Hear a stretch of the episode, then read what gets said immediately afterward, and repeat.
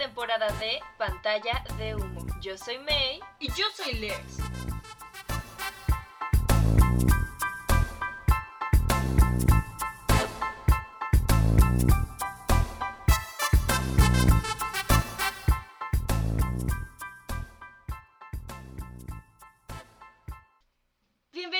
Psicocinéfilos al tercer episodio de Pantalla de Humo. El día de hoy vamos a hacer un especial al ícono del terror.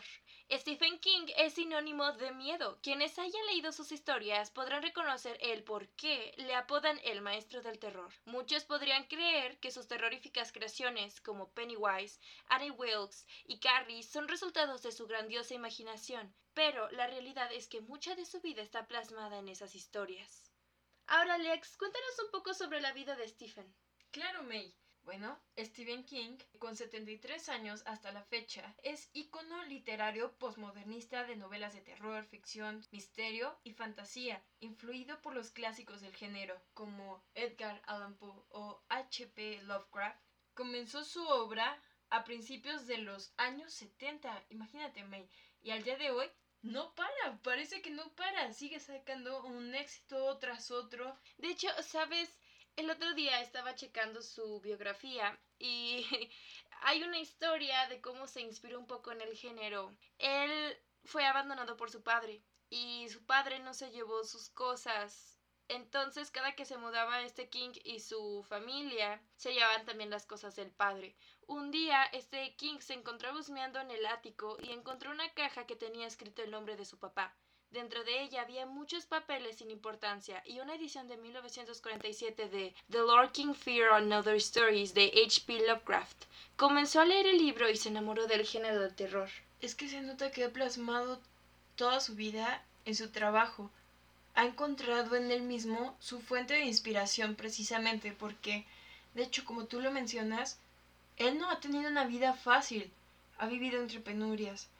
De hecho, desde que su papá lo abandonó, existen los datos de que estuvo pasando por un momento muy difícil en una crisis económica.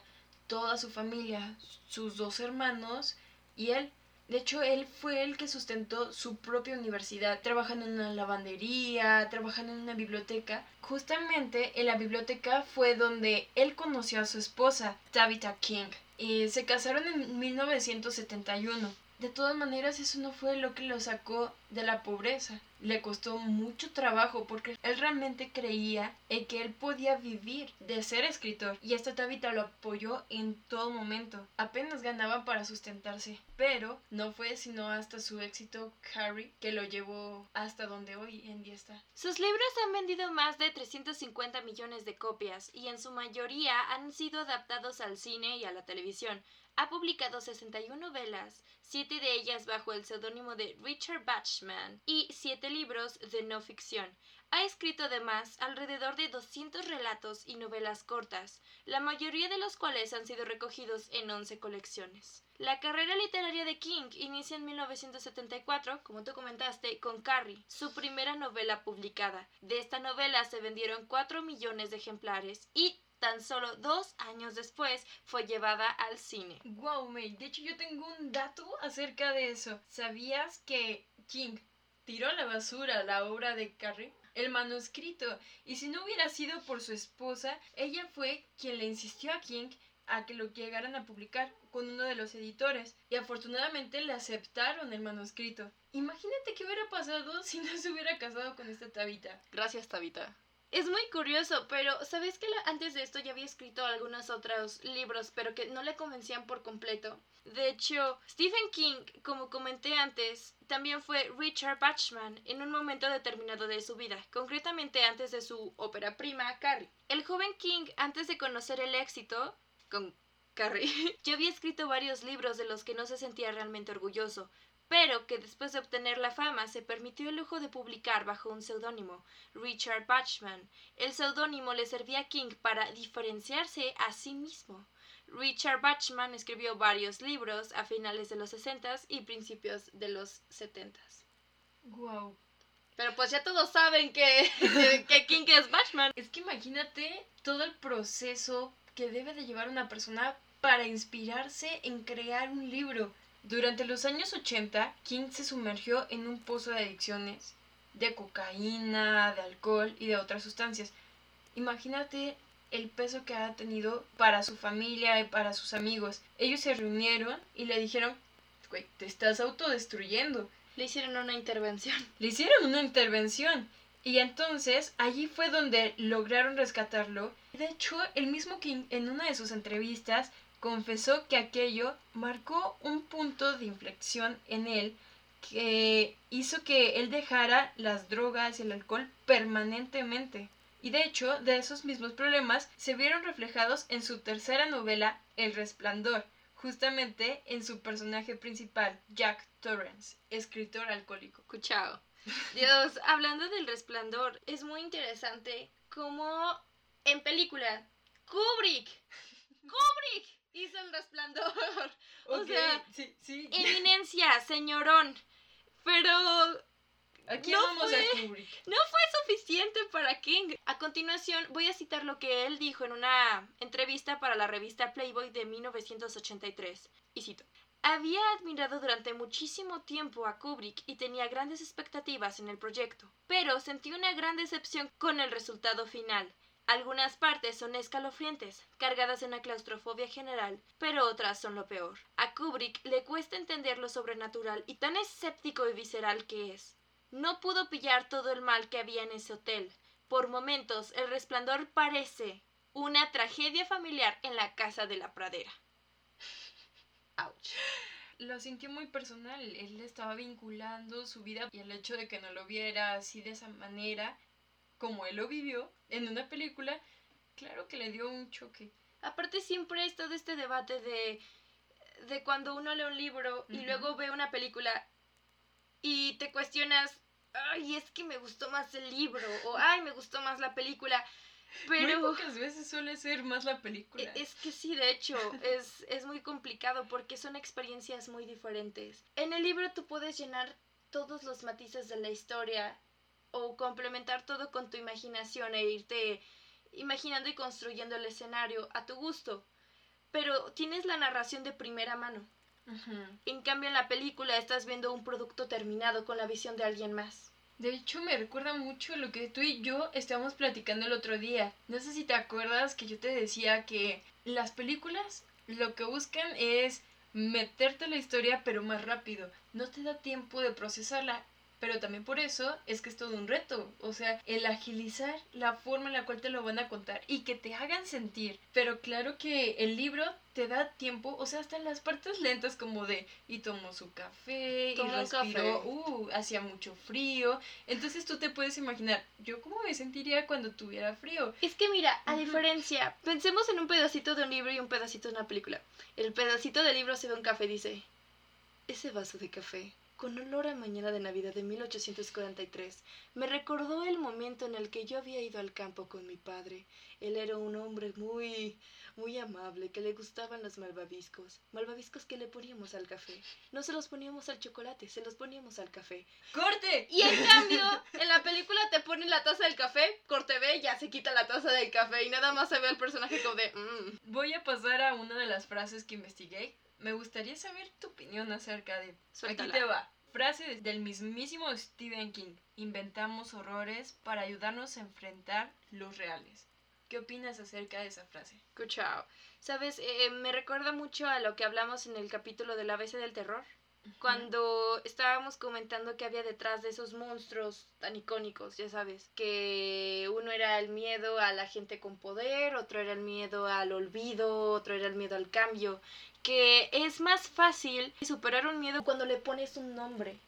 Oye May, ¿eso no te deja pensando en que tal vez las etiquetas no son malas? ¿Que más bien nos ayudan a afrontar la situación? En parte sí, en parte sí, porque imagínate un niño que es diferente por, por cualquier cosa y se sienta solo y no entiende qué es lo que está mal con él.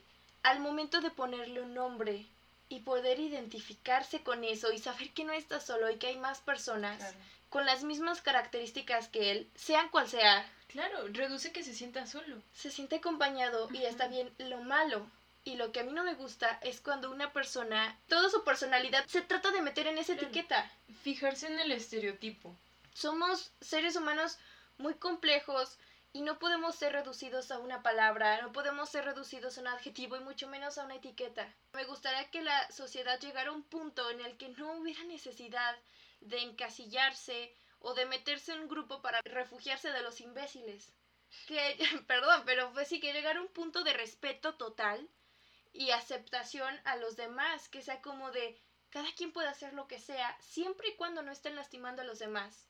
Pero fuera de eso, que sean libres y no tengan que dar explicaciones, simplemente que puedan ser ellos. A mí me gustaría que se llegara a ese punto, pero mientras tanto yo creo que muchas etiquetas les dan cierto refugio a algunas personas. Sigamos con Stephen. Ok, como ya había comentado antes la opinión de Stephen en El Resplandor, tengo unas cuantas otras opiniones de Stephen sobre las adaptaciones al cine que han hecho de sus libros. Y cito a este Stephen. He sido adaptado por Kubrick, De Palma, Kronberg y muchos más locos. Soy como una barra libre de sushi. De su amor incondicional por Carrie y Stand By Me de Rob Reiner, al odio radical por El Resplandor de Kubrick, Stephen King tiene unas muy variadas opiniones sobre las adaptaciones. Por ejemplo, de Stand By Me, King ha declarado que la adaptación que Rob Reiner hizo de su novela The Body de 1982 ha sido la mejor producción hasta la fecha. El escritor participó en el guion, que cuenta la historia de cuatro adolescentes con problemas que emprenden una aventura para encontrar el cadáver de un chico de su edad desaparecido días atrás y que se enfrentan a todo tipo de situaciones. La cinta es más un thriller que terror clásico. De hecho, hay una anécdota de este Stephen que complementa un poco el por qué hizo ese libro. Él vio morir a su amigo. En su biografía también dice que cuando tenía cuatro años, King se encontraba jugando con un amigo cerca de las vías del tren. De acuerdo con su biografía, llegó a su casa tarde, tan pálido como una hoja en blanco y sin poder hablar. Su madre le preguntó que por qué no lo llamó o le pidió a la mamá de su amigo que lo llevara a la casa, pero King no pudo responderle, estaba en completo shock. Después descubrió que el amigo de su hijo había sido arrollado por el tren mientras cruzaba las vías y murió. Nadie se dio cuenta de esto hasta tiempo después. King dice no recordar haberlo visto o haber estado cerca cuando sucedió. Qué duro, ¿no? Bastante, de hecho, él también tuvo un accidente que lo marcó de por vida. Estuvo a punto de perder una pierna por un brutal atropello. En el verano de 1999, el siglo pasado, hace mucho, el escritor fue arrollado por una furgoneta y cayó una zanja de 4 metros de profundidad. Al parecer, este King sufrió de graves heridas, entre ellas un colapso del pulmón derecho, múltiples fracturas en la pierna y en la cadera, heridas en la cabeza también. Los médicos inicialmente consideraron la amputación de su pierna, pero finalmente lograron estabilizar los huesos con fijación externa. Adivina qué novela inspiró este suceso. Misery. Exacto. Es buenísima. Y de hecho, volviendo a la, volviendo a la sección de ¿qué dijo Stephen? Bueno, pues el escritor siempre ha confesado que Misery, también de Rob Reiner, era una de sus películas favoritas por un detalle, la interpretación magistral de Kathy Bates como Annie Wales, que siempre ha calificado de aterradora. La actriz se llevó un merecidísimo Oscar a Mejor Actriz ese mismo año. Lo voy a citar en la entrevista que tuvo en The Rolling Stone de 2014. Dijo, mi novela trata sobre la cocaína. Annie Wilkes es cocaína. Era mi mayor fan y Misery es una película genial. Annie Wilkes sin duda es un ejemplo de lo que puede llevar una obsesión. De hecho, de allí salió el miedo que tiene Stephen King a dar autógrafos, May. Antes de él realizar el escrito de Misery, él conoció a Mark David Chapman, tristemente célebre por asesinar a John Lennon. En ese momento todavía él no era tan famoso como lo es al día de hoy. Entonces después de eso dejó de firmar autógrafos. Al principio lo tomaban como una superstición hasta que reveló este detalle en una de sus entrevistas. Ay, todos, no, sí, ya entendí. Es que tiene muchísimos libros, muchísima si no, popularidad. imagínate, hubiera sido como el caso de Selena. Es que, pues sí, o sea, fue tomando fama. O sea, por ejemplo, empezó en 1974 con Carrie. Luego le siguió El misterio de Salem Slot, otro Ah. libro suyo. Tercer libro, El resplandor. El cuarto fue Rabia. Ese libro fue prohibido en Estados Unidos debido a que en California en 1988 y también en Kentucky en 1989, tras el lanzamiento del libro de Rabia, hubieron varias balaceras en las escuelas, matando tanto profesores como alumnos. Ah. El libro de hecho cuenta como un alumno de instituto asesina a varios profesores y compañeros debido al odio reprimido que siente. De hecho, ese, ese libro lo publicó como Richard Bachman, su seudónimo. Mm, Curioso, ¿no? interesante. Sí, de hecho. Pero pues, ay, ya, qué seudónimo, ya todos sabían. ok, este, no sé, por ejemplo, en 1981 escribió Cujo, que es Mm. muy bueno y también tiene su adaptación. En 1982, tan solo un año después, sale La Torre Oscura y todos los demás libros, pues a posteriori. Ah, en 1983, Christine. También en el 83 sacó Cementerio de Animales. En 1986 saca It. Ah, en el 87 saca Misery. De hecho, tengo una frase para ti, May. Suéltala. Los monstruos son reales y los fantasmas son reales también. Viven dentro de nosotros y a veces ellos ganan. ¿Qué opinas de esta frase, May? Hay una analogía filosófica. No sé muy bien cómo se llama, perdón. Es un carruaje y hay dos caballos y ambos van a direcciones opuestas. El cochero está tratando de equilibrarlo y, y va dándole el rumbo. Esta analogía nos cuenta que un caballo va hacia el bien y el otro va hacia el mal. Y nosotros somos el cochero que tiene que, que tiene la oportunidad de ir decidiendo a dónde se dirige el carruaje. Y con esta frase que comentas de este Stephen, yo creo que fantasmas, monstruos, deseos internos. Siempre están y nosotros estamos en constante lucha con ellos entre hacer el bien y hacer el mal. Nosotros actuamos lo mejor que podemos hacerlo según nuestro contexto y con las herramientas que tenemos. Esta es la forma en la que este Steven está afrontando sus propios demonios, sus propios monstruos. Lo está compartiendo el mundo y así quitándole poder. Las personas también por eso conectaron con él, porque comparte cosas reales que le han pasado. Hay muchas partes de esos libros que conectan directamente a lo que es él. Él es muy auténtico. Claro. Yo creo. Y de hecho, sabes, es conocido por ser uno de los autores más veloces y creativos de la actualidad. Tiene como régimen escribir todos los días mínimo nueve páginas. Es una persona que trata de cultivarse constantemente. De hecho, el mismo Steven cuenta con una biblioteca de más de 17.000 libros. Macizo. Stephen King es récord Guinness como el autor vivo con mayor número de adaptaciones.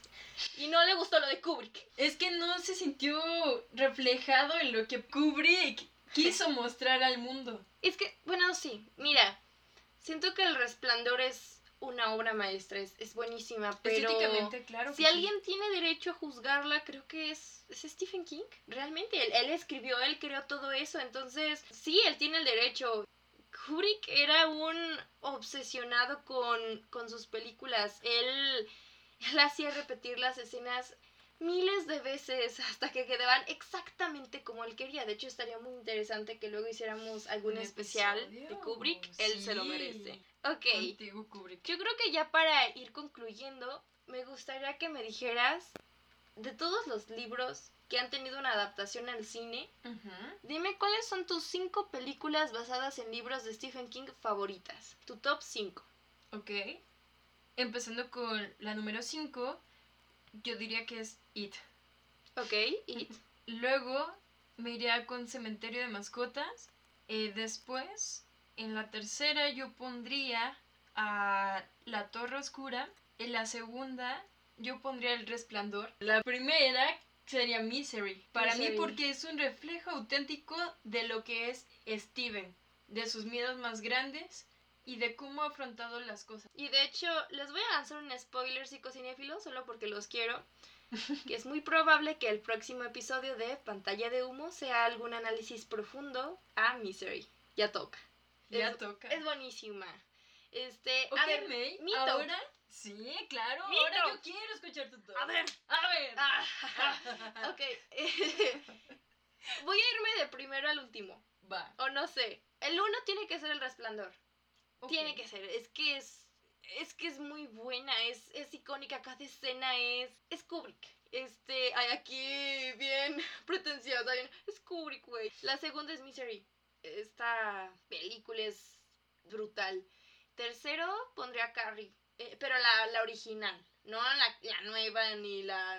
No Sí, refritos. Tuvo tres. Tuvo tres, de hecho, pero no. La, la original. En el cuarto pondría It. Espera, yo veo en el 5. No, dije el 4. Sí, llegaste ya. Perdón, esperen, lo siento, gente. Espera.